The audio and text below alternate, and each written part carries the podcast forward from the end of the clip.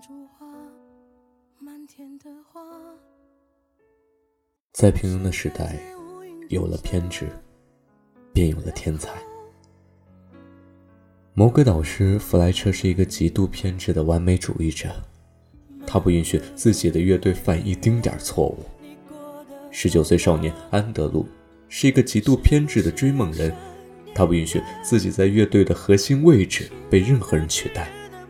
两个偏执的人合作，注定演出会是一场很燃、很酷、很炸的疯狂之作。爆裂鼓手的结尾。安德鲁满心欢喜地准备演奏，却发现弗莱彻故意捉弄他，没有给他正确的曲谱，他只能乱打一通，羞愧地走下台。在拥抱自己的父亲后，他再次上台。他没有屈服，也没有被打败，他在舞台上展示了自己曾经拼命练习的一段古迹。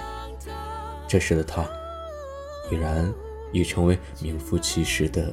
核心鼓手，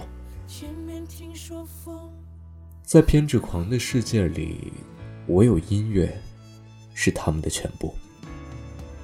也许我们穷尽一生，也无法理解这些偏执狂的内心，也无法懂得这些天才背后的孤独和骄傲。但我们依然能感受到梦想的力量。往往完美的梦想，就是偏执到极致了的。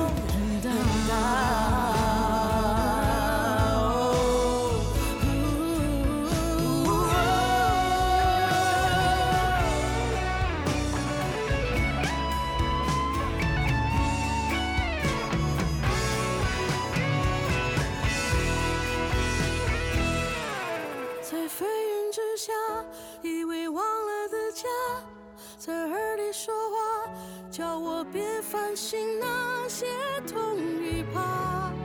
半路上的我，穿上盔。